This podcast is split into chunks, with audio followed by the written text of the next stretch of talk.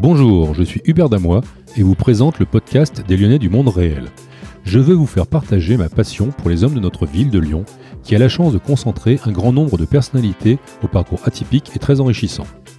Chaque semaine, un ou une lyonnaise viendra nous expliquer sa vie de lyonnais natif ou adopté et son implication dans cet écosystème hermétique à travers le prisme de son parcours personnel et professionnel. Grâce à son témoignage, nous essaierons de comprendre le dynamisme local attaché à de fortes traditions économiques, politiques, humanistes, religieuses et festives. Il s'agit de leur permettre de laisser une trace vocale indélébile. La voix, avec son grain et sa tessiture, traduit notre personnalité et nos fêlures en opposition aux images surabondantes des réseaux sociaux. Mon objectif est de transmettre à nos héritiers le témoignage de nos parcours tortueux à l'image de nos traboules locales. J'ai toujours rêvé de pouvoir réécouter la voix tabagique de mon père ou de la faire écouter à mes enfants afin qu'ils mettent un son sur cette photo jaunie. Je vous invite à partager les 45 prochaines minutes avec mon invité et moi qui suis lyonnais d'adoption et inventeur de la solution Cubix. Il représente le Gaune dans toute sa splendeur, avec sa gouaille unique, sa sensibilité et son parcours atypique. Il navigue depuis 30 ans entre jour et nuit, et Rhône et Saône. Tout le monde le connaît sans jamais vraiment savoir ce qu'il a fait. Mes enfants le prennent pour une légende, et pourtant, il est bien un lyonnais du monde réel.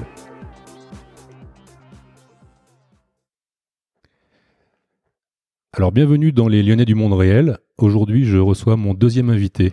Euh, il succède au fameux Sébastien Loctin, euh, qui est aussi une personne célèbre à Lyon. Mais celui que je reçois aujourd'hui, il est encore plus célèbre. Et c'est assez inespéré de l'avoir euh, en deuxième invité. Donc je vais le. Oui, tu as raison, parce que moi, j'accepte jamais d'être deuxième en principe. Hein. Voilà, je crois que vous avez déjà reconnu la voix. Mais je vais lui laisser dire son prénom et son nom, parce que ça ne fait qu'un chez lui. Euh, je te laisse la parole. Tu dis c'est qui ce mec là qui commence à avoir déjà à avoir un ego euh, sur, surdimensionné alors que c'est pas du tout le cas?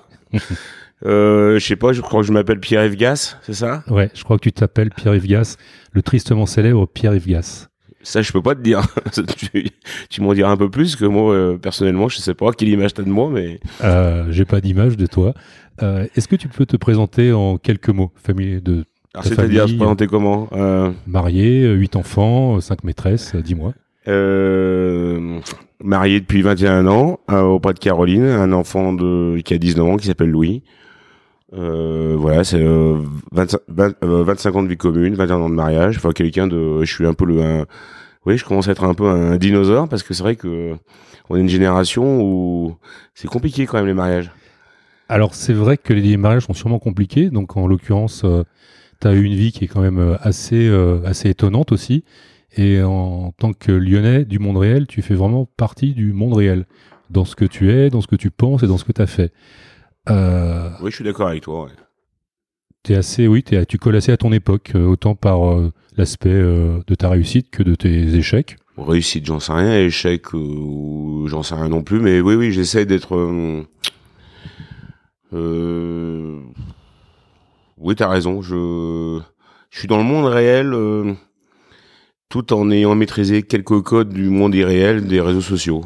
Ouais. Jusqu'à un certain niveau. C'est vrai qu'il y a 48 ans, on peut pas non plus tout maîtriser. Mais c'est vrai que c'est assez paradoxal. C'est-à-dire que, toi, on en parlait tout à l'heure avec le média plein gaz, ou même je suis devenu un côté influenceur. Je, mais il y a un côté où même quand je publie des choses, les gens euh, like ou continuent à discuter avec moi comme si on se voyait en vrai. Ouais.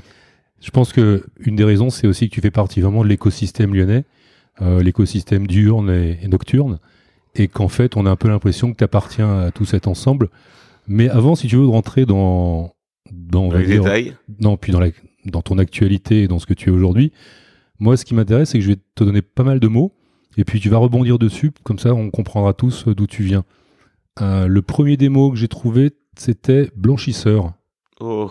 Allez, parle-nous Mon grand-père. C'était où? C'était avec qui? Mon grand-père et mon papa euh, et ma maman. Ben et puis de toute façon là, j'habite toujours, j'habite dans la blanchisserie de mon de mon de mon, grand-père et, de mon père. D'accord. Donc à Craponne À Craponne, oui. Donc tu es né à Lyon je suis né à Lyon, mais on va dire ouais, je suis petit-fils euh, et fils de, de blanchisseur du côté de du côté de ma mère et du côté de mon père, je suis je suis petit-fils de paysan que à Brinda. D'accord. Et t'es vraiment donc le mec a toujours habité là où il est né quasiment. Ah oui, tout à fait, oui. Un Lyonnais pur jus. Un Lyonnais, et on va dire même un Craponnois. euh, voilà, alors je te cache pas que Craponne, vu- je suis fier de mon, de mon- village, même si maintenant, euh, Craponne, c'est devenu... euh, c'est 12 000 habitants. Enfin, en gros, Craponne est, le Tassin d'il y a 30 ans en arrière. D'accord. Maintenant, c'est c'est quasi- quasiment annexé à Lyon, quoi. Tout à fait. Seul problème, c'est que au- les, les- les heures de pointe, ça devient compliqué. Et tu donc t'es né dans cette euh, dans cette dans ce contexte de blanchisseur. Oui. Tu as passé ta jeunesse là-bas, euh, à bosser avec tes parents, j'imagine, non? Euh, uniquement les, euh, uniquement l'été. Euh, je travaillais l'été au mois de juillet pour euh, justement pour euh, faire mon argent de poche pour partir en vacances au mois d'août. Et mon père me faisait travailler. C'était ça le plus dur le samedi matin. Je faisais les livraisons le samedi matin, surtout quand t'as 18-19 ans. Je fais pas un dessin euh, à l'époque du quartier latin ou de l'actuel, et j'ai euh, certaines nuits blanches pour aller travailler. Ouais, c'était ben déjà tu te levais quoi. Ah, mais moi, je me suis toujours. Ouais. euh, je me suis. C'est ce que j'explique à, à mon fils, c'est que même si voilà, on peut déconner, on peut faire la fête, mais on est une génération, où on a toujours bossé. On a toujours bossé, on s'est toujours levé le matin et on continue, ouais. Voilà.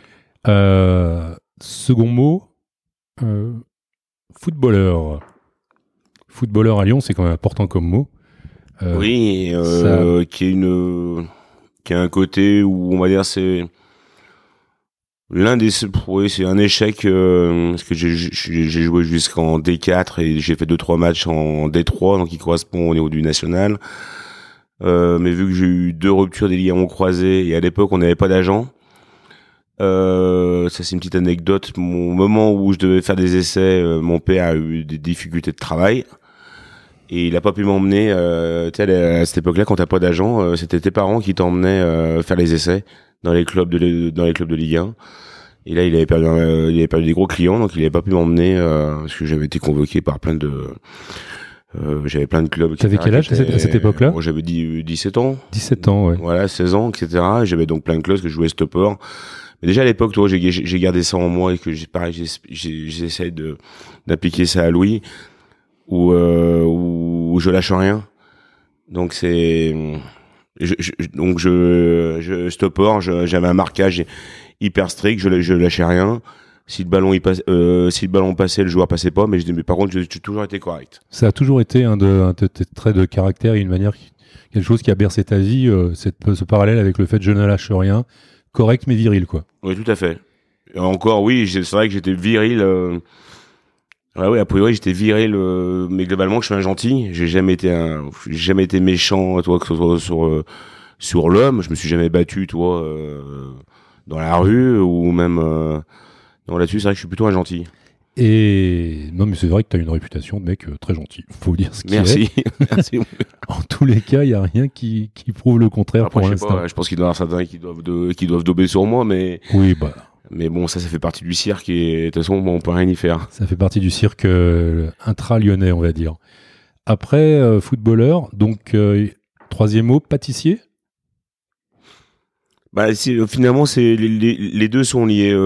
Quand j'ai pas pu faire mes justement mes mes stages pour signer un stagiaire pro, et ben j'ai dit qu'est-ce que je vais faire de ma vie? Et vu que je faisais pas grand chose à l'école, mon père m'a dit bah faut trouver un métier. Vu que je pouvais pas être footballeur, c'est vrai qu'à l'époque j'avais pas pensé à être agent ou ou de travailler chez Adidas, enfin tout ça. J'ai dit euh, je vais déjà en parler de ça, j'aimais bien le cinéma, mais en parler de ça, j'ai dit, mon père m'a mis la pression, il m'a dit, bah, il faut que tu bosses, et j'ai dit, ben, j'ai dit, ben, euh, j'ai- j'aime bien les gâteaux, ben, aller, je vais faire pâtissier. Pâtissier. Et parallèlement à ça, tu conserves, tu fais des études secondaires. euh, Non, j'ai arrêté, euh, j'ai, j'ai mon CAP de pâtissier pendant deux ans, et en parallèle de ça, de, après mon CAP, j'ai fait, euh, comme quoi le destin, on en parlera après, donc j'ai fait une année à la, à la pâtisserie chez mon ami d'enfance Frédéric Faury, qui 30 ans après euh, devient mon associé. Enfin, c'est voilà, on en reparlera plus tard, mais voilà, comme quoi le destin, ouais, t'as raison. Ouais. Je, parle en- je t'en parle, euh, voilà, et donc j'ai été pâtissier, puis après là j'ai re-signé à l'AS du Cher, qui était à l'époque en D4. Euh, et là j'ai eu un contrat euh, semi euh, semi pro, j'avais un salaire à l'AS du Cher. Et, et, l'autre partie, j'avais un salaire en, étant pâtissier. Ce qui est très marrant, c'est que quand on se fait des parallèles avec l'époque actuelle, on se dit que tu aurais sûrement était un espoir, tu te serais gaufré, tu te serais baffré avec 50 000 balles par mois en touchant 3-4 ballons. Et finalement, à l'époque, bah, tu te pètes les genoux, t'es pâtissier, tu te remets en question déjà jeune, quoi. Déjà jeune, t'en vis quand même pas mal des déceptions. Ah oui, hein, j'ai eu euh, ma, claque, je me rappelle, c'est le professeur moyen quand il m'a opéré la deuxième fois, quand il m'a dit j'ai une bonne nouvelle, c'est que ton genou est enfin euh, consolidé. Par contre, tu peux, tu pourras plus en faire ton métier. Euh, Je me rappelle, j'avais des- 20 ans. Ou c'est après, c'est après où j'ai repris mes études, justement à, Pi- à, à Pitio. Mais là, j'ai, oui, j'ai, eu- la terre qui s'est écroulée sur moi, où j'ai une déception vis-à-vis de bah, moi-même et vis-à-vis de mon père et de ma mère, etc. De au moins, toi, j'aurais voulu au moins rentrer au moins une fois en, Bien sûr. en Ligue 1, toi, Bien de, sûr. Ouais, ouais. toi la fameuse euh, image que t'as sur Canal Plus à l'époque euh, avec Gilardi, enfin Mhm. ou avec Bietri, toi te dire Mm. ah, tel euh, ah, un jeune joueur euh, Pierre Gas, toi euh, vient vient de signer, toi il, il vient de rentrer, toi. Au moins euh, j'aurais eu au moins au moins d'avoir Ouais, d'avoir connu ça. Voilà. Et c'est mon seul regret là-dessus. Bah, de toute façon, c'est sûr que quand on est jeune et qu'on a des rêves, et c'est ce qui nous fait avancer, c'est le moteur. hein. Moi, j'ai vécu un peu ça quand j'avais 9 ans, euh, où on m'a dit, bah, vous ne remarcherez plus jamais normalement. Puis bon, à la fin, euh, t'oublies, t'es jeune, euh, ton corps est souple et s'habitue à tout. Mais donc, tout ça fait que tu te retrouves à Pitio, en tant bien que mal, j'ai envie de te dire, Ben en BTS Action Co. Ouais, mais non, avant j'ai passé mon bac à c'est même même l'histoire, c'est quand j'ai après mon, deuxième opération du genou, j'avais 21 ans. Et là, j'ai dit, bah, qu'est-ce que je vais faire de ma vie, vu que je, je voulais pas reprendre euh, pâtissier. Si j'avais su à l'époque qu'on pouvait devenir un, un produit marketing, comme euh, mon pote Sébastien Bouillet ou Philippe Barnachon ou X ou Y, peut-être que j'aurais fait des macarons gaz, genre, euh, avec les bijoux gaz, j'aurais fait des macarons gaz. Les bijoux gaz, les macarons ba- gaz, Tu vois le, le- le footballeur avant-centre gaz. Non, parce que à, l'époque, euh, Gas, bon, c'était pas très un produit marketing. Non Comme tu dis, Concours le Destin aussi, on appelait gasoil, gasoline, euh, ga- Gaspard, plein gaz. Ouais, ouais. Donc toi, comme quoi c'est marrant, et 30 ans après, toi, j'aurais utilisé le nom avec plein gaz, mais j'aurais eu la vision comme quoi que finalement on pouvait devenir un, un produit marketing, toi, sur le sur la pâtisserie, et pas d'être uniquement à se lever à 3 heures du matin et bosser de 4 heures à midi. Peut-être que j'aurais pu rester dans, dans, dans, dans cette branche. Finalement, voilà, j'ai voulu partir dans d'autres horizons. J'aimais bien le cinéma. J'avais pas envie de rester dans le foot, même si j'aurais pu être agent, finalement, avec, avec le recul, parce que quand tu gères des acteurs, tu peux gérer des footballeurs, c'est un, un peu le même métier.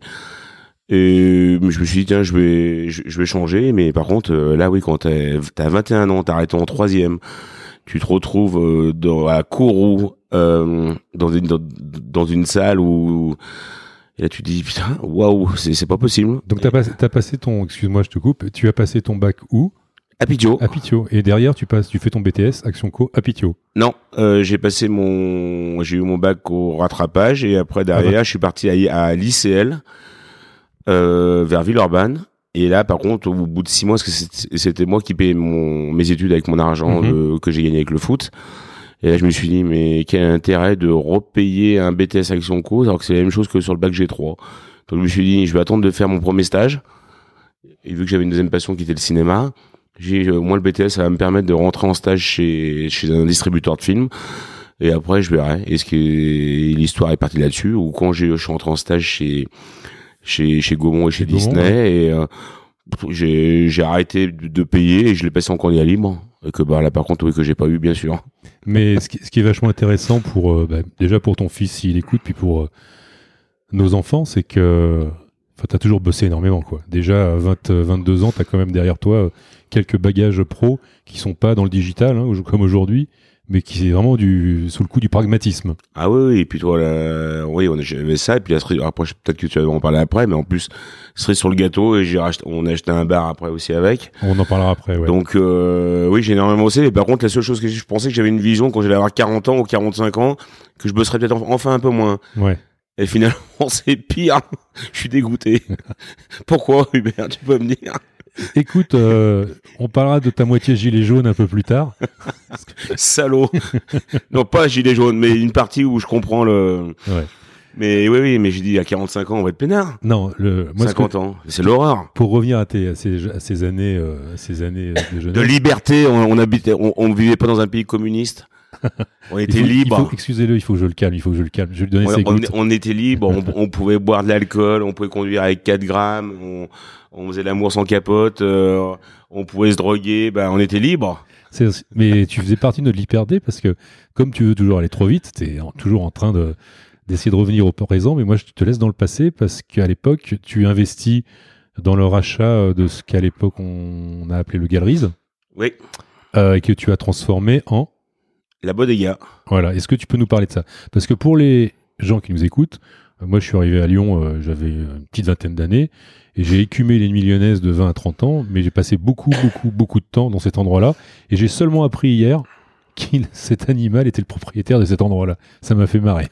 Oui, oui, tout à fait. Après, on on a revendu nos parts à d'autres personnes qui nom de la bodega, mais c'est vrai que et après on y reviendra après. Mais toi, finalement, tout ce parcours que tu que je ressasse là, finalement, ça m'a permis de, toi, de maintenant de, de permettre de connaître tous les Lyonnais. Et je suis autant à l'aise avec un grand patron qu'avec un petit patron, qu'avec un cadre, avec un ouvrier, parce qu'avec tous ces secteurs d'activité ou tout ce que j'ai fait durant durant toute ma jeunesse, bah, ça m'a permis de connaître tout le tissu économique lyonnais. Euh, mais Parle-moi un peu de, de cette période Bah, de la bodega. bah la bodega c'est- tout simple. Hein. Tu, bosses, tu bossais à Paris. Là j'étais, j'avais quitté mon stage chez Gaumont à Lyon et j'étais en, en statut de remplacement à Paris euh, chez Gaumont Disney, avec, chez mon ami Germinal qui malheureusement est, dé- est décédé depuis. Et en parallèle de ça, hum, un soir on sort du galerie, euh, du flamenco et je vois euh, accéder aux galeries et puis je me suis dit avec euh, avec mon ami d'enfance avec Yves Chaponi qui est Bono Terran, je me suis dit ben au lieu de au, au lieu de boire des canons chez les autres, bah, autant boire des canons chez nous et se torcher la gueule euh, euh, entre potes. Et on est quoi? On est en quelle année là? 93. 93, ouais. 93, ça cartonnait sur les quais là-bas. hein. Voilà, après je te cache pas, par contre, euh, 93, quand t'es pas dans la nuit, que juste une semaine avant, t'avais le Grand Dan, t'avais le Grand Dan qui avait pris une, euh, une balle euh, sur, euh, sur- au- au niveau du palais de justice, ou je sais plus, enfin, ou même devant le... Il y a eu un mort devant le flamenco, etc. Enfin, tu te dis, euh, waouh, est-ce que, est-ce a- est-ce que la mafia existe ou pas? Bah, après, Ouais, et voilà, en tout cas là-dessus, sur ce point-là, je peux te dire que non, il n'y a pas de mafia à Lyon et, et par contre, on, je remercie vraiment euh, Jeannot euh, et Lily du 42. Tu vois, Jeannot, qui faisait partie de l'association du, du Duquet Pierre VI et qui nous a aidés. Et C'est vrai que ça a vraiment été une, une grande famille, même toi avec Sylvain Auclair, euh, qui avait qui avait pris le haut. Enfin voilà, on est une génération où on a on a vécu des choses extraordinaires. On a vécu des choses extraordinaires. On se revoit tous avec plaisir. Euh, J'aimerais bien avoir Sylvain derrière ce micro un jour. D'ailleurs, je vais le voir ce soir. Et on était, alors je pense que tu vas être d'accord avec moi, on était bienveillants les uns envers les autres.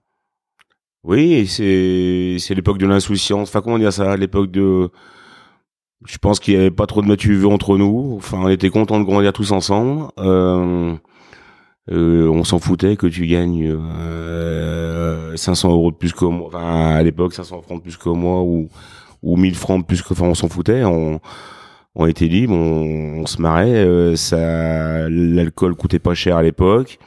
Euh, on n'était pas emmerdé à avoir 50 000 contrôles par les flics. On était libre. Euh, voilà, on avait liberté, on se mélangeait. Moi, toi, ce qui me ce qui me dérange maintenant, c'est que nous, on est une génération, on se mélangeait avec les homosexuels. C'est l'époque des drag queens, le début de la house party, à l'époque du palace, du Bataclan.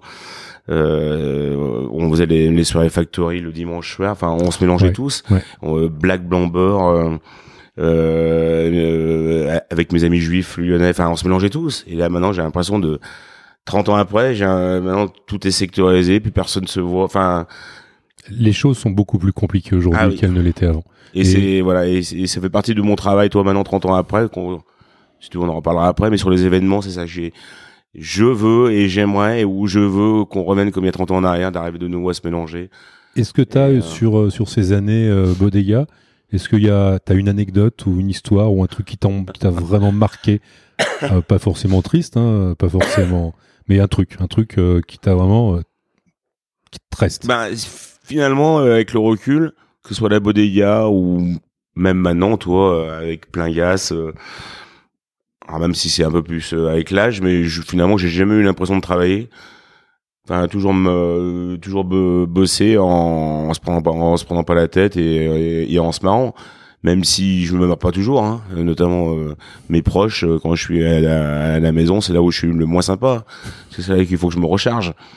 Mais de l'extérieur, toi, on...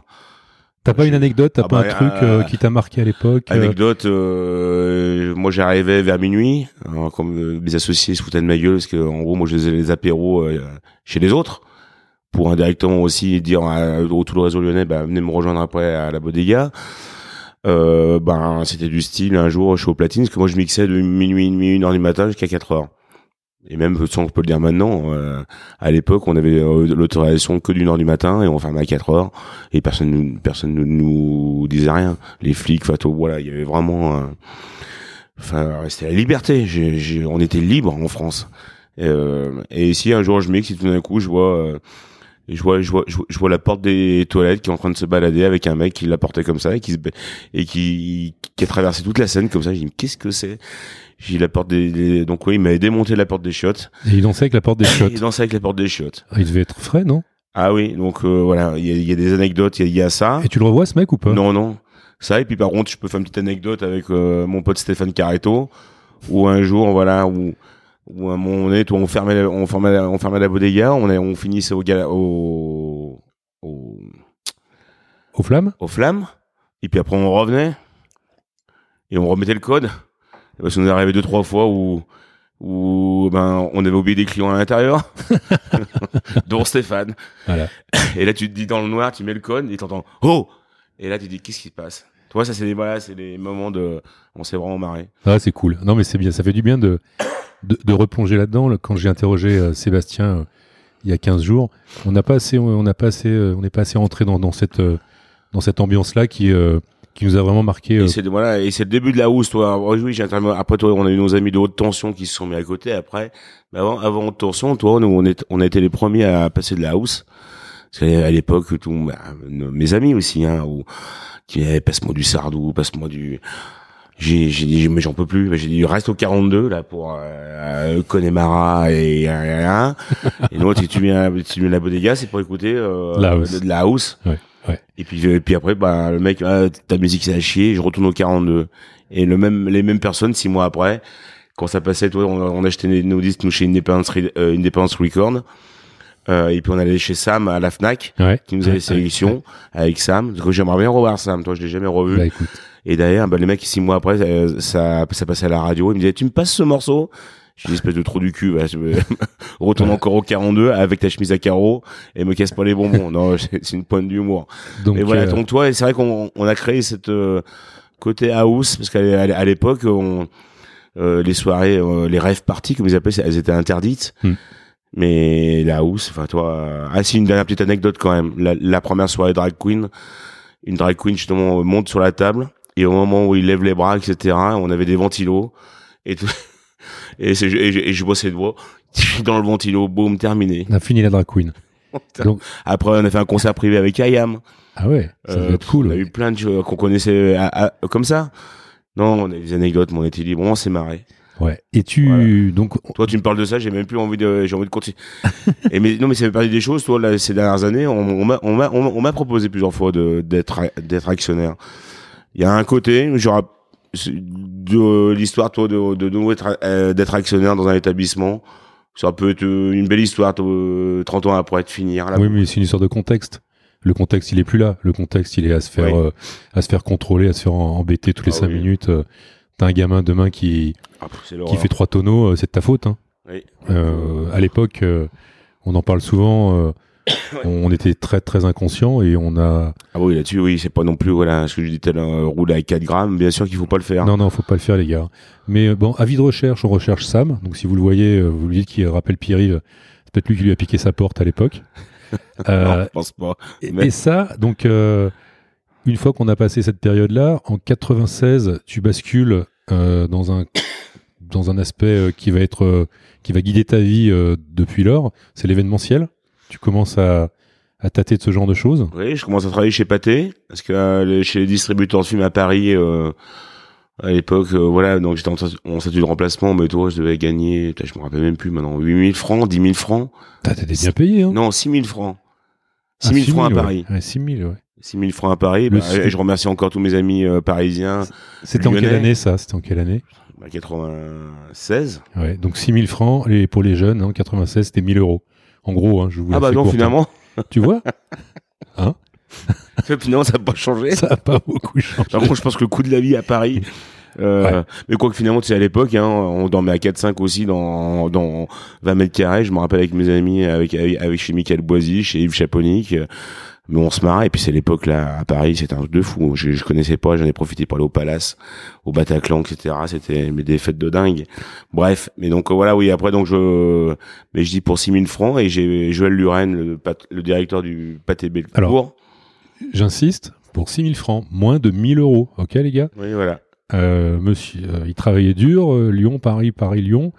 Aujourd'hui, personne ne se lèverait pour 1000 euros. On est bien Ah bah d'accord. oui, bah, avec, avec la nouvelle génération, c'est alors, attends, je commence le lundi après-midi, il faut que je termine le vendredi midi, et puis il faut que je termine, euh, il faut que j'arrête Ah, à, est- avant 18 h Il a mis son gilet jaune au secours. Non mais c'est non, c'est pas génial, c'est c'est c'est cette mentalité où j'en veux, on va pas peut-être pas parler politique Non, dans où Explique-nous ta, explique-nous ta, ta- ton évolution sur l'échelle sociale en parlant de 6000 francs.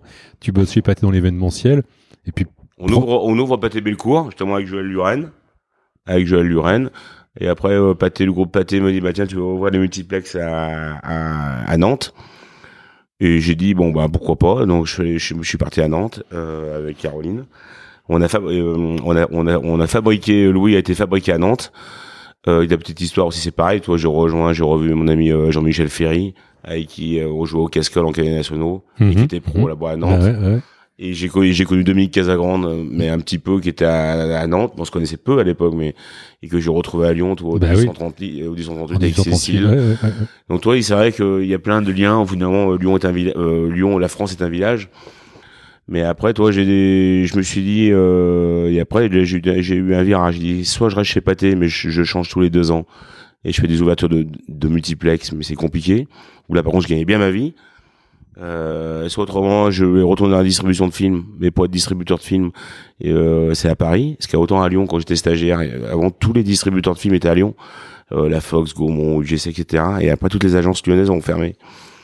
Donc, je me suis dit, euh, pff, à Paris, euh, moi, j'ai dit non. Et après, j'ai dit, ben, bon, est-ce qu'on reste à Nantes, on va habiter, on reste habité au bord de l'océan, ou on retourne à Lyon?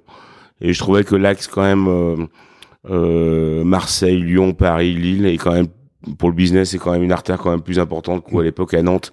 Nantes, c'est bien pour aller à Paris ou pour aller à Bordeaux, Ouais. mais alors, Nantes, à l'époque, pour retraverser Lyon, Je te confirme c'est l'enfer. Je te confirme que si tu montes un business qui est axé entre la Suisse et Nantes en passant par Lyon, tu vas avoir des trous d'air dans ta clientèle entre euh, Lyon et Nantes. Voilà. Donc c'est quand même la moitié de ton secteur qui va passer à la, à la casse. Mais en tout cas, j'ai, en tout cas, on, on a vécu pourtant on était à une heure de l'océan, mais d'habiter même à, à 40 minutes de l'océan, c'est extraordinaire. Je, moi, je rêve euh, là de. Je, ça m'aurait pas dérangé toi d'aller habiter à Bordeaux ou à Nantes, parce que d'habiter au bord de l'océan, c'est une qualité de vie qui est énorme. Mais par contre, pour le business, ouais. c'est plus compliqué. Donc, tu, tu décides de rentrer sur Lyon avec Caroline. Voilà, donc euh, Louis. Le petit euh, Louis. Voilà, donc on revient chez. Voilà, et l'histoire, ma grand-mère. on est en quelle année là? 80. 18 euh, 99. Je, je, je, crée Proxicom, donc la, la, communication de proximité à Nantes. En 98. Euh, en 98. Durant la Coupe du Monde, j'ai jamais autant je me rappellerai toujours, j'ai jamais autant glandé qu'avec la Coupe du Monde 98. Euh, et j'avais créé ma boîte. Et puis après, donc en 99, on est rentré sur Lyon et j'ai développé euh, Proxicom. Pendant et l'axe, euh, l'axe de cette boîte, c'était quoi? Euh, ben, donc de faire le- évoluer, le- j'imagine. Donc de faire le lien entre les distributeurs de films et les salles de cinéma. Ouais. Et puis j'avais créé un programme cinéma qui s'appelait Ciné Clin d'œil. Où à l'époque, euh, quand tu voulais avoir tous les horaires cinéma, soit soit t'arrachais la page du progrès, et t'avais les mains sales, soit autrement, t'avais, il y, avait pas de site internet. Il y avait, Ouais. c'est à l'époque, euh, c'est vrai qu'à l'époque quand t'avais internet, c'était, euh, Mhm. tu, me- tu me refais le son. Tu sais, quand- Voilà. c'est vrai que ça, c'est vrai que ça fait partie des choses qu'il faudrait qu'on explique, qu'on montre Ah. à nos gamins. Et, ça, c'était après l'Unitel. Voilà. Et pourtant, voilà. Et déjà à l'époque, euh, finalement, ça allait vite. Mais si tu fais ça maintenant, bon, on a l'impression que c'est, qu'on est, c'est l'après-guerre. Alors que là maintenant, toi, dès que euh, il faut attendre trois secondes, euh, euh, que la Wi-Fi, Voilà. sais rien, on devient fou. Ça énerve tout le monde. À euh, l'époque, c'est vrai que nous, on a une génération. Ça t'imagines maintenant, là? Mais donc tu crées Proxicom qui en fait euh, est un axe de travail euh, entre le cinéma et le- la sortie des films et ce qui est Tout à fait. ta passion quoi. Parce Tout à que fait. depuis quand même depuis un moment, tu es passionné de cinéma. Donc euh, je fais ça pendant plus de 10 ans. On est présent dans presque 12 villes en, en province. Euh, la vie est belle jusqu'au jour où métro et 20 minutes euh, s'installent. Et en gros, euh, divise par 4 les budgets pub. euh, en gros, nous on vendait une, une page, une page de pub X. Ah bah oui, ils sont arrivés, ils ont divisé la page par 4. D'accord. Et Ça plus, et plus Paris, donc ils nous ont fracassé. ça c'était en 2008. Voilà. 2008. euh, en plus, il y a la crise des subprimes à l'époque. Voilà. Donc euh, là, euh, boum. C'est pareil, je laisse nos jeunes aller se renseigner sur la crise des subprimes, ils apprendront pas mal de choses. Donc là, boum. Moi aussi, à cette époque-là, ma boîte qui s'appelait Octave fait boum, crac boum U. Ben, moi j'ai pas fait boom, mais j'ai licencié. Parce qu'on était, on était, un- euh, on était quand même 5-6, je crois. Et j'ai licencié, je me suis retrouvé tout seul. Et je dis, ben, qu'est-ce qu'on va faire? Voilà. Le phénix renaît de ses cendres. Et là, c'est finalement euh, l'histoire où, via tout ce que je vous ai expliqué, euh, et c'est mon pote... Euh, ben si, le premier, c'est mon ami euh, Karim Jaziri, qui est l'agent de Karim Benzema. Mhm. En 2009 là qui décide Pierre tu connais toute la ville euh, ben on va faire une soirée une sauterie là pour le lancement du site inter- internet de Karim et avant qu'il parte au Real de Madrid D'accord. putain putain cool je suis payé pour inviter mes potes Magnifique. Magnifique. derrière j'ai mon euh, mon pote Franck Lavis qui était euh, chez McDonald's et qui euh, qui a pris la licence de Ouh, putain, je vais me faire engueuler. euh, Je me j'ai un trou de mémoire. Euh, tu sais, les, les trucs de pâtes et de pizza euh, qui, est- euh, qui sont à Gerland et qui est à Confiance. Ah non, mais moi, tu sais, je. Euh, j'ai un trou de mémoire, tu m'en veux pas, Franck? Non, Franck, t'en voudras Parce qu'en plus, en, plus. en plus, je peux le remercier parce que c'est Franck quand même. Il m'a dit, Franck, il m'a dit, Pierre, je préfère te donner euh, les honoraires à toi où tu vas inviter 1000 euh, 1000 1000 personnes, de prescripteurs, décideurs, etc. Et encore, il n'y avait pas les réseaux sociaux à l'époque ou très peu.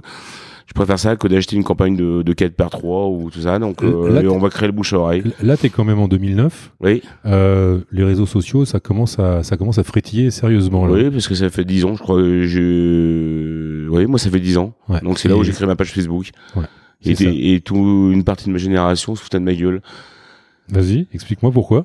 parce qu'ils étaient pas dessus. Euh, et puis moi déjà à l'époque j'avais dit, putain, on- je trouvais que c'était un moyen de, de, de- au lieu de s'emmerder à tirer des, des flyers, à distribuer dans la rue pour faire connaître une soirée où où j'ai dit c'est, j'ai dit je pense que l'avenir est l'avenir est là-dedans.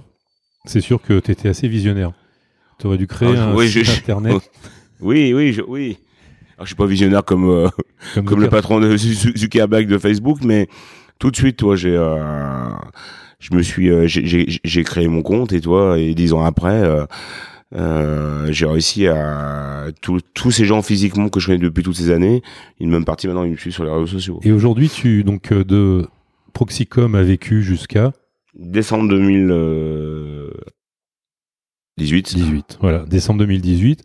Donc tu organisais des soirées, tu faisais des RP, enfin tu faisais vraiment énormément de choses avec Proxicom. Bah, disons que voilà, C'était une espèce de grosse boîte à outils quoi. Bah, c'est arrivé, c'est arrivé quelque chose, voilà, où je me suis retrouvé. euh, alors c'est pas enfermé parce que finalement c'est.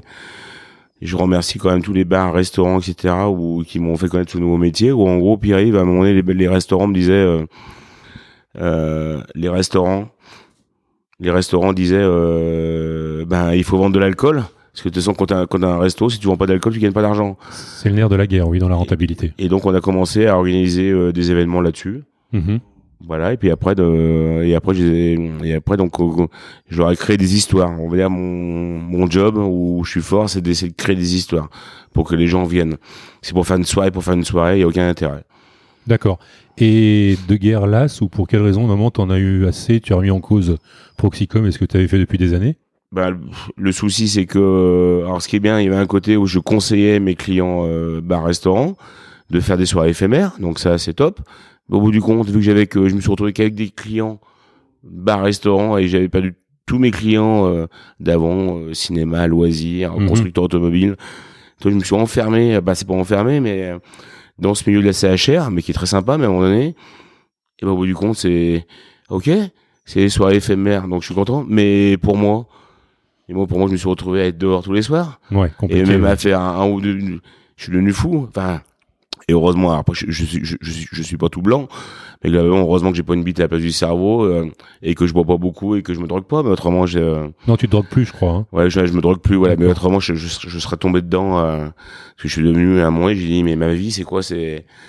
Enfin, je, je suis devenu. euh, bah oui, tu peux devenir fou. Ouais, non, mais je, je te comprends. C'est aussi, aussi pour ça que quand on voit certains des oiseaux de nuit de notre jeunesse qui sont encore sur Lyon à être des oiseaux de nuit, euh, les mecs sont quand même dans un sale état et je peux dire que t'es très très bien conservé. Ah, merci. Voilà. Après, je, ne crache pas dans la soupe ou quoi que ce soit. C'est la nuit, en tout cas, c'est c'est pas si simple que ça. En tout cas, je fais encore un clin d'œil. Je remercie tous mes clients de- durant toutes ces années Euh, parce qu'on on a on, a un métier où on vend du rêve, où on fait plaisir aux gens, mais c'est vraiment pas simple. Et tu euh, donc tu arrêtes Proxicom. Bah, euh, j'arrête déjà, oui, parce qu'en plus j'ai un grave accident. De toute façon, je le savais qu'un jour ou l'autre j'allais. euh, et j'ai un grave accident cet été, euh, l'été dernier, avec le en scooter, et ce qui fait que j'ai eu plein de signes qui, qui ont fait que de toute façon, si je ne change pas de fusil d'épaule, si j'ai pas une vision sur les 15 prochaines années, je suis mort. Donc, euh, je te coupe, excuse-moi. Donc, comme on remarque, Pierre-Yves, il est quand même un peu mystique. Euh, il a un signe, euh, il fait, il change de boulot. Il a un autre signe. Il se dit, euh, je me suis cartonné en scooter. Je dis aussi qu'il avait pas de gants, et ça, je le félicite pas pour ça.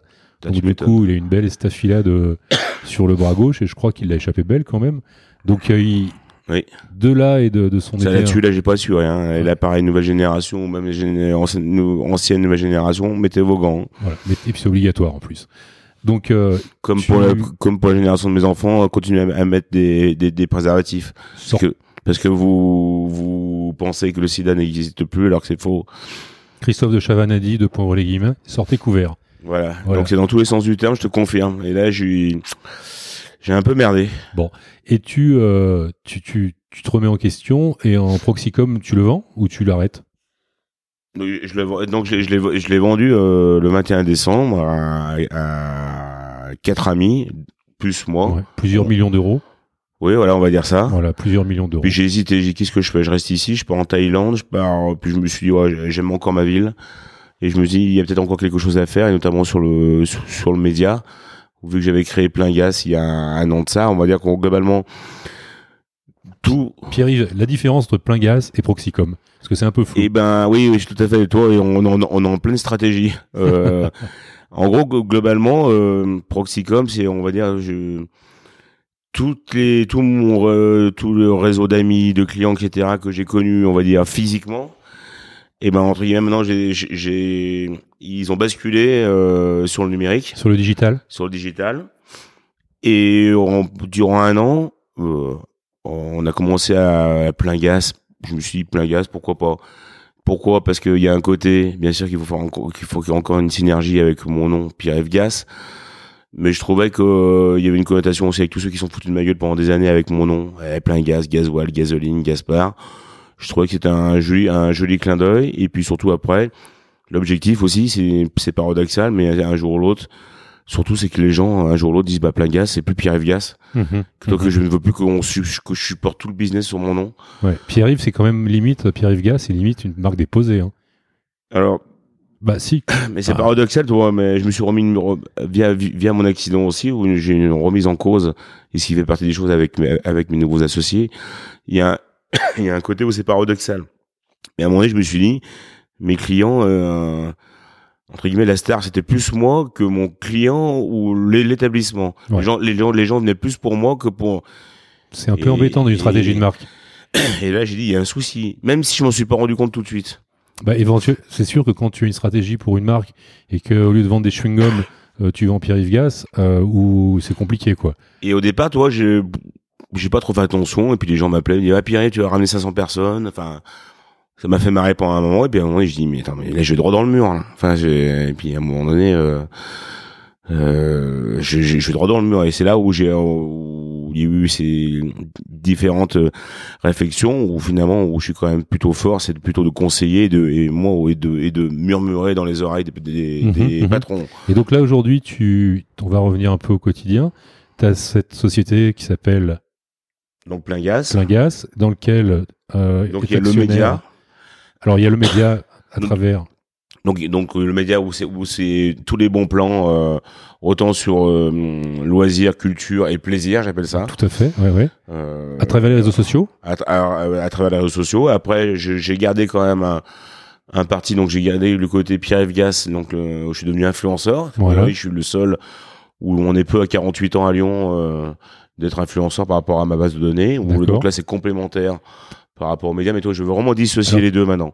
T'es influenceur sur euh, Facebook, YouTube? T'as quel média avec toi euh, Sur quel euh, format? Alors euh, donc le côté où toi, là, on a un gros travail où je prends exemple sur plein gaz donc plein gaz toi ça va ça va tout partir du site, du site internet D'accord. on est en train de tout refaire Ouais. et après j'ai j'ai dans les tuyaux autant du du ma chaîne YouTube plein gaz que Bien du sûr. Facebook que du Instagram que du LinkedIn Ouais. et du Twitter et après j'ai le côté euh, influenceur que je vais garder euh, on va dire entre guillemets un peu en image de marque ou de temps- en temps Parce que j'ai encore j'ai encore des clients qui veulent utiliser mon nom et ce réseau voilà. Mais j'ai pas non plus en faire des caisses. Euh, parce que je, je, je préfère euh, intervenir dans l'ombre et dans le maillon d'une stratégie euh, que de, de- que d'être trop mis en avant euh, ça, c'est ta, c'est ta stratégie, mais tu sais qu'aujourd'hui, quand tu as des influenceurs qui ont des chaînes YouTube où ils ont euh, 80, 100, 200, tu parlais de Karim Benzema, hmm. il a, je crois, j'ai pas envie de dire de bêtises, mais je crois que c'est plus de 50 millions de followers. ouais, tout à fait Donc t'imagines l'impact sur une marque? Si toi demain tu as 200 000 followers, euh, si tu te mets à vendre euh, des capotes, j'aime autant te dire que euh, ils vont t'enfiler des capotes gratos, hein, parce qu'il y a un paquet de mecs qui va suivre ton exemple, hein, parce qu'influenceur, t'influences quand même les autres, quoi. Mais c'est, mais là, mais c'est là-dessus, tu vois, où, comme je disais, c'est comme si j'avais été un, c'est pour ça que j'ai décidé de vendre et de m'associer, euh, avec, avec, avec ses amis, euh, parce qu'en gros, c'est comme si j'étais un, un footballeur, comme si j'étais un footballeur amateur et que je passais en Ligue 1. C'est ça. Ouais, ouais. Ou comme si j'étais, euh, quelqu'un qui était dans son garage et qui, voilà, et qui passe une étape. Donc, toi, en gros, c'est, enfin, je me professionnalise. D'accord. Tu Toi, prends, je, je comprends. Voilà. Et j'ai dit, si je continue comme ça, de toute façon, euh, je, je vais bricoler. Alors que je pense que là, il y a vraiment un, euh, je trouve qu'il y a quelque chose à faire, euh, autant sur le média et puis même par rapport à mes événements que j'ai créés et cette philosophie. C'est pour ça que euh, mes, nouveaux associés ont trouvé ça intéressant. C'est-à-dire que on aime les gens. Euh, moi, c'est vraiment, c'est vraiment ma devise. Euh, que ce soit autant sur l'événementiel que sur le que je, que je veux retransmettre sur le, le sur plein gas et sur le côté influenceur c'est on aime les gens faut rester humble sympa et un côté où on est toujours accessible et on se marre et on casse les codes. Ouais. Et comme tu es, tu veux pas être dans le cœur du réacteur, mais même si tu l'es quand même, qui sont des associés, si tu peux en parler? Ah bah j'ai une euh, j'ai mon ami d'enfance donc Frédéric Faury euh, on se connaît depuis euh, depuis plus de 30 ans euh, euh, 35 ans on joue au foot ensemble au Cascol euh, toi on était en cahiers nationaux après on était à la Duchère ensemble Le foot, le foot, le, foot, le foot, le foot. Et c'est vrai que finalement, toi, je me retrouve euh, où j'étais individuel pendant 21 ans euh, en étant patron tout seul. Ouais. Et là, j'ai envie de revenir dans le collectif. Donc, Ouais. il y a Frédéric, et puis donc j'ai Sydney, euh, Sydney Gobou. On se connaît peu, hein. Ça fait à peu près deux ans qu'on. Au départ, je l'avais. hum, C'est quelqu'un de qui est très intelligent. Et je le voyais sur Canal Plus quand il parle ballon, quand il parle foot, il est posé, etc. Je lui dis putain, à mon avis, il peut t'intéresser. Ça, ça, ça, ça peut l'intéresser de temps en temps de mettre en avant euh, les- sa ville de Lyon sur des événements euh, très lyonnais, toi, comme le Ciras qu'on vient de faire, ou ou, ça peut être équipe à Lyon, la, la, la Coupe du Monde qui va. Factuellement, au, au vous avez fait quoi avec Sydney?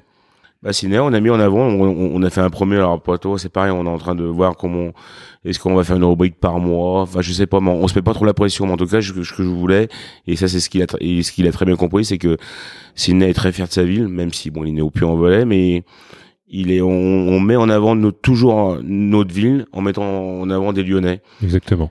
Mais, mais des Lyonnais de toute classe sociale, euh, comment t'appelles ça? Oui, je comprends. Toute classe sociale toutes, professionnelle. toutes CSP euh, confondues. Voilà. On veut pas toujours, c'est pour faire euh, paraître toujours des mêmes, aucun intérêt. Aucun intérêt. Bien sûr que de temps en temps, il faut qu'on, mais on veut être large. Et c'est ce qui a plu euh, dans le discours de sur la, sur, la- sur, la- sur, la, sur la stratégie d'évolution de, de plein gaz. Euh, a trouvé ça intéressant. Et puis après, de toute façon, moi, je me suis dit avec, euh, avec Frédéric et avec mes deux autres associés. De toute façon, je, je, je vous dis, les gars, en totale transparence, si je me structure pas, enfin voilà, on a, je suis en une phase où si je me structure, on peut vraiment euh, faire quelque chose de bien. Bah écoute, si à l'occasion tu arrives à me faire rencontrer Sidney Govou, parce que moi c'est quelqu'un que j'ai suivi en tant que footballeur professionnel, qui nous Ah a bah, fait rêver pendant des années, cette, cette, euh, cette- ce côté nonchalant et qui, qui plantait des buts euh, incroyables. Mais ce serait avec plaisir que je partagerais ces- un moment avec avec lui parce qu'il a vraiment l'air cool en tous les cas. Mais c'est vrai que même moi, j'ai du mal encore à réaliser. c'est vrai qu'on se connaît pas tant que ça avec Cinet, on apprend à se connaître. Mais c'est quelqu'un qui, pour moi, voilà, je, c'est que voilà, il est fier de sa ville. Et à un moment donné, il s'est dit, c'est vrai que finalement bah pourquoi pas de rentrer actionnaire dans une boîte qui correspond et qui met en valeur ma ville avec, des gens qui viennent de toute horizon. Voilà en gros l'histoire. Ouais, et puis si en plus il, est, il prend une part active dans l'entreprise, c'est encore plus, c'est encore mieux d'ailleurs. Voilà. Euh, écoute, on va s'arrêter là. C'était vraiment super cool. Euh, J'ai deux trois. Je sais pas. Est-ce que t'as as un secret à nous confier, un truc que t'as jamais dit? Ça peut être marrant. Réfléchis deux minutes. Euh, est-ce que tu as une bêtise inavouée à nous avouer? J'ai toujours pas gagné au loto. Voilà. Est-ce que tu as, est-ce que, voilà. Est-ce que tu as un rêve qui est, qui a à assouvir encore? Ah ben, mon, mon rêve, euh, je travaille depuis 4 ans sur un film sur l'histoire de, de, de Paul Bocuse. Je rêve de devenir producteur. Enfin, ça fait partie des, des projets avec plein gaz où un jour ou l'autre qu'on ait une filiale où on produit où on produit des longs métrages, où, où, où, je, où je produis également toute la nouvelle génération d'artistes. Je rêve depuis des années, euh, toi avec mes amis comme Philippe Jacquet ou Jacquet l'artiste. Le problème c'est que je suis pas un, finalement, je suis pas un businessman. Finalement, je suis un artiste comme les autres. Ouais. Et c'est pour ça que j'avais expliqué à Sydney ou comme avec mes autres associés, si vous me coachez bien et si vous me faites entre guillemets euh, euh, parce que moi j'ai du mal avec l'argent. Enfin je, je suis pas à l'aise quand on parle d'argent mais si vous m'apprenez à, à, me structurer, à passer ce cap-là, mais moi, moi je, je, rêve de produire un, un, long métrage sur des sur les Lyonnais euh, qui ont qui ont faillon comme euh, comme Paul Bocuse, mais mhm. et d'autres histoires, et puis d'avoir des artistes. On a on, on, a des artistes lyonnais, mais qui méritent d'avoir une visibilité au niveau au, niveau national, au niveau international. Toi, j'ai l'idée, c'est que le média plein gaz, c'est tout part de Lyon pour toucher tous les Lyonnais du monde entier. Et les événements que j'ai créés, comme pour la fête des écaillés, les fromagers, euh, ou euh, en bande d'amis, on fait sur le. J'aimerais faire euh, toi comme le concept de la fête des Lyonnais, mais de de faire ces événements également où, il y a une forte communauté lyonnaise, comme à Paris, comme à... C'est vraiment sympa parce que parce que Avec Pierre-Yves, on reste toujours dans l'écosystème lyonnais et c'est vraiment ça qui nous intéresse sur le podcast des Lyonnais du monde. Mais, mais en dehors de, d'essayer de sortir de la ville.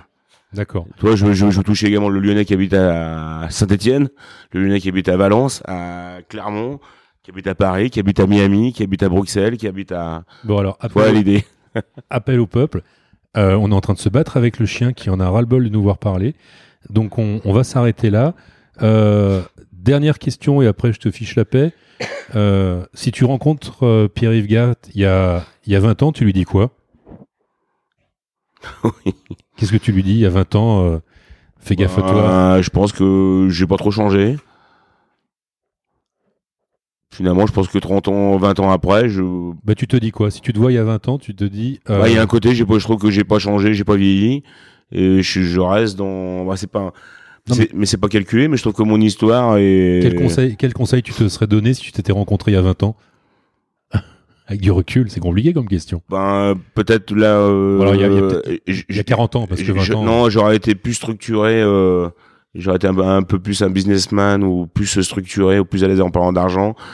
Peut-être au lieu de faire ça maintenant en 2018-19, peut-être qu'il y a, 4-5 ans en arrière, euh, vu le réseau que j'ai et globalement toute modestie, euh, le, les idées que j'ai, peut-être que je serais devenu vraiment un grand grand chef euh, d'entreprise. Mais est-ce que j'en ai envie?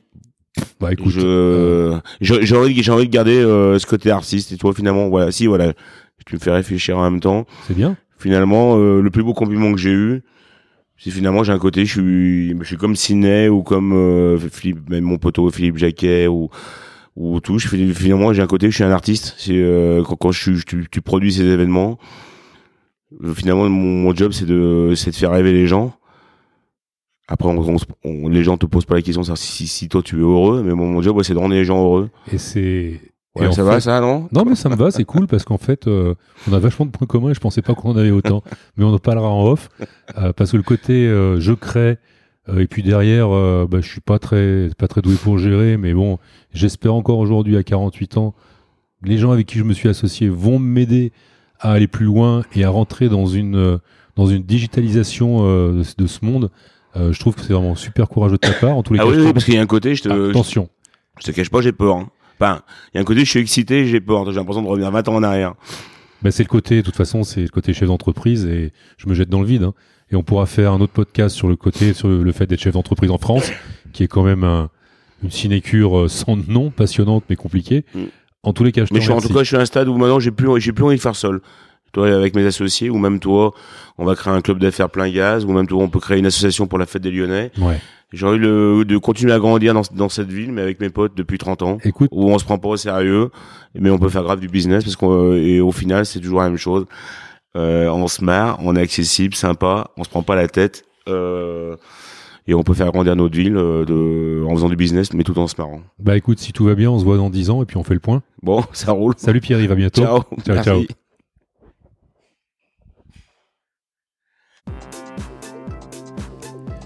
C'en est fini de cet épisode numéro 2.